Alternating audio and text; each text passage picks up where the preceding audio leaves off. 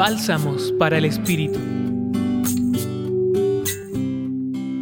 Hoy el Evangelio de Mateo capítulo 7 versículos 6 y del 12 al 14 presenta a Jesús comunicando a sus discípulos importantes enseñanzas que transparentan una auténtica vida de fe y de amor.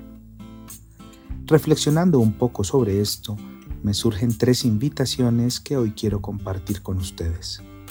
Primera, disponernos de manera libre, honesta y auténtica para recibir a Jesús en nuestra vida. Esto implica participar con entusiasmo y profunda conciencia de la Eucaristía. Nos invita a recordar que venció la muerte y está presente en nosotros.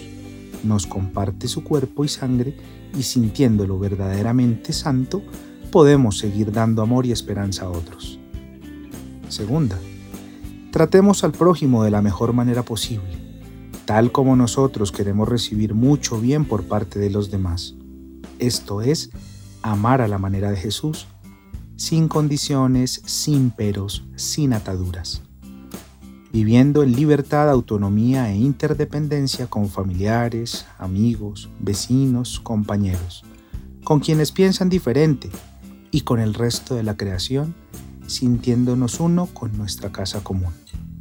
Y tercera, el camino que conduce al proyecto que Dios tiene para nosotros es Jesús. Él nos guía hacia un mundo de amor, paz, abundancia y vida.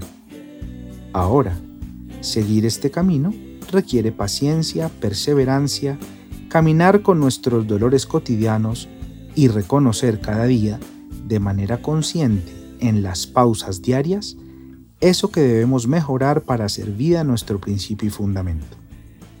Es estrecha la puerta y angosto el camino, pero con fe en Jesús será desbordante de plenitud total. Ahora te invito a preguntarte, ¿trabajas todos los días disponiendo los medios para acoger a Jesús en tu vida como camino de plenitud total? Compartió contigo Gustavo Adolfo Espinel Barreto desde el Centro Pastoral San Francisco Javier de la Pontificia Universidad Javeriana. Escucha los bálsamos cada día entrando a la página web del Centro Pastoral y a javerianaestereo.com.